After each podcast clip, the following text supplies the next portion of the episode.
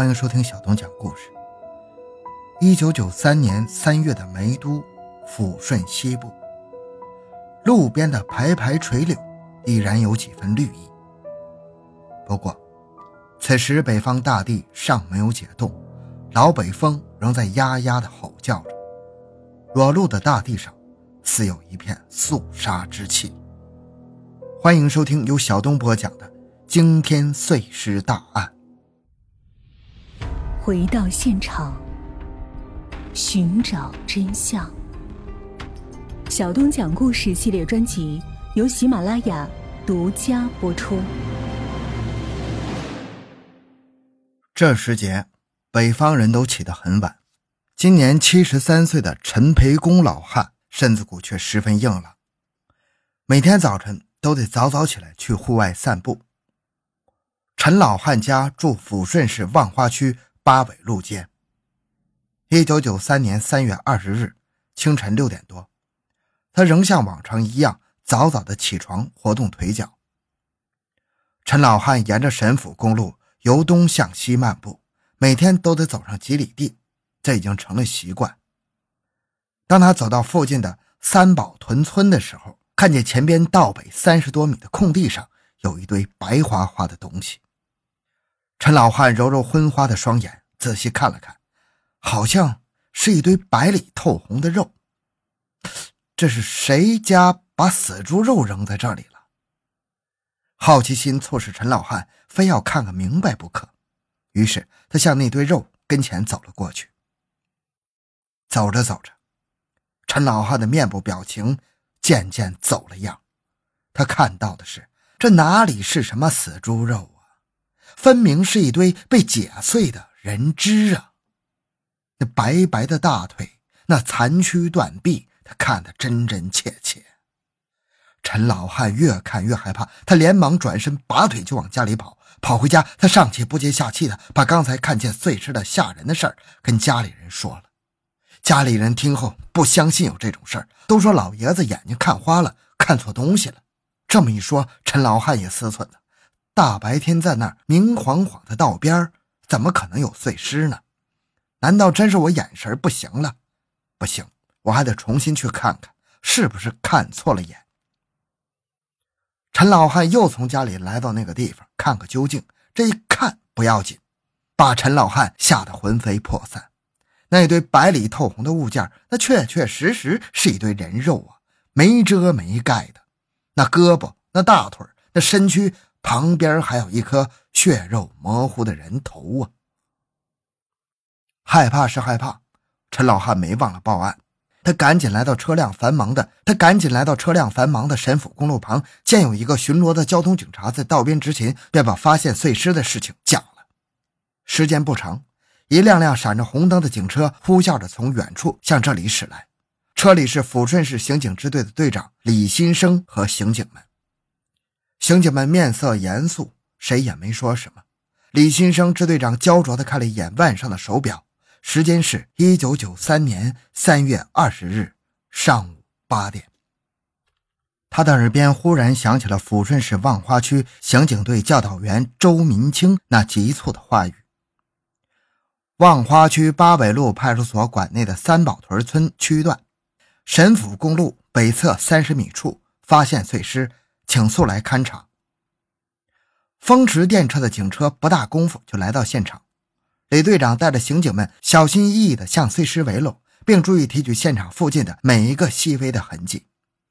赤裸裸的碎尸惨不忍睹，身、腿、臂、头六块堆在田地里，躯干南北方向斜放着，大腿、胳膊散放在躯干的北侧，躯干西侧。是一颗扒去脸皮、割掉双耳的血淋淋的人头啊！头发也长短参差不齐，没了脸的面部龇牙瞪眼，模样十分可怖，像是在控诉着令人发指的暴行。刑侦技术人员提取了被害者的指纹，再没发现其他现场遗留物。细心的刑警在碎尸边只发现了有两条浅浅的轮胎印记。这是一具无名碎尸，根据耻骨和牙齿磨耗度判定死者在二十岁上下，从尸块新鲜、尸僵较强、眼角膜浑浊分析，死亡时间为一天左右。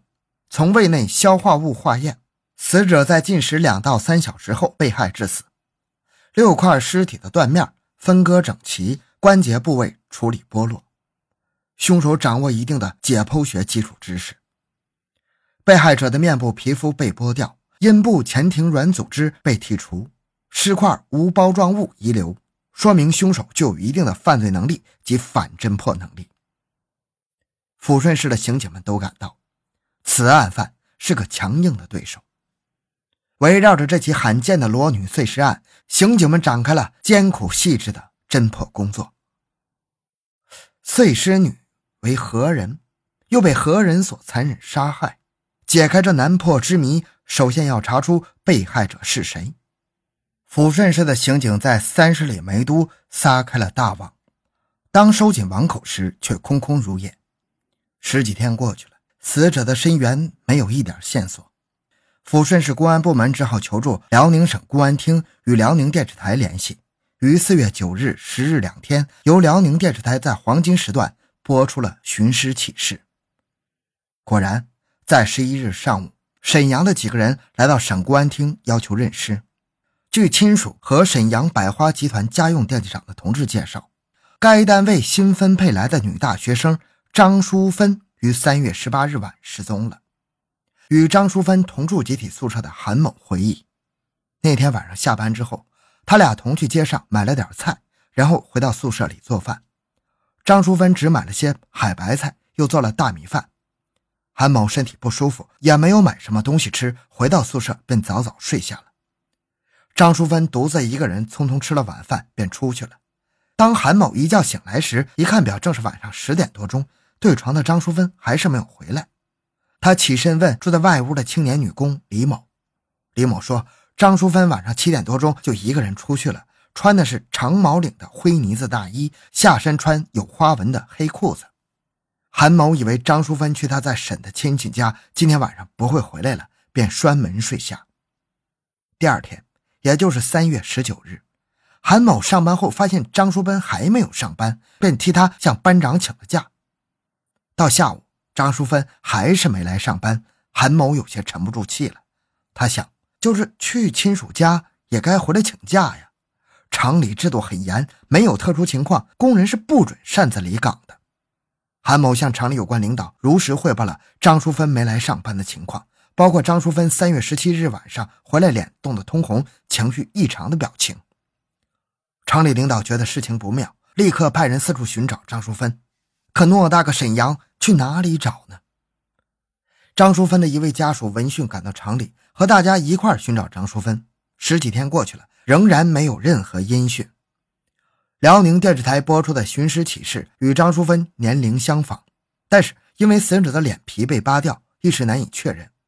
抚顺市公安局经过技术鉴定，死者身高一米五六，二十三岁上下，圆脸微胖。但是单凭这些体貌特征，也不能认定死者就是张淑芬。于是，刑警们又于四月十三日赶到铁岭市一家刑侦技术鉴定的权威部门。对死者的颅骨与张淑芬的照片进行重合鉴定，结果当时就出来了。鉴定结论认为，经用鉴别系统鉴定，送检颅骨与照片的各项指标重合一致，认定为同一人。同时，又对尸体进行了解剖，在胃里发现了海白菜和大米饭。刑侦技术人员又在张淑芬的照片上提取了指纹，确定了。死者就是沈阳百花集团家用电器厂失踪的张淑芬。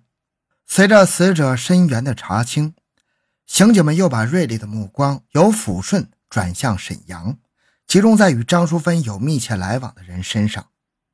这时，沈阳的刑警们也与抚顺的刑警配合起来，一张目标更集中的法网悄然撒开，并一点点的向网口收紧。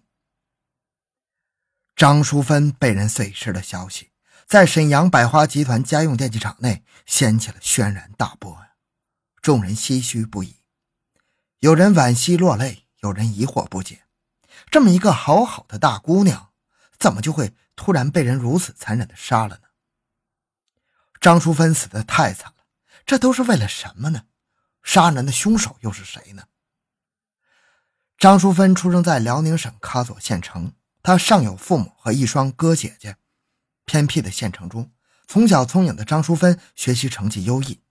一九八九年考入了南京航空学院。一九九三年八月，他毕业后被分配到了沈阳百花集团家用电器厂。张淑芬性格内向，来沈之后很少与外人接触，平时又与沈阳的亲属很少联系。她能得罪谁呢？刑警们经多方了解，她并没有处对象，也没有发现与陌生男人有不正当的来往。三月十九日下午，人们在他的宿舍床上找到一本杂志，里面夹有一张用蓝钢笔画的线路草图。经辨认，这张图是张淑芬去沈阳的一位亲属家的路线图。在线路图的右下角空白处，有一个用黑色墨水写的电话号码和一个人的姓名：孙德坤。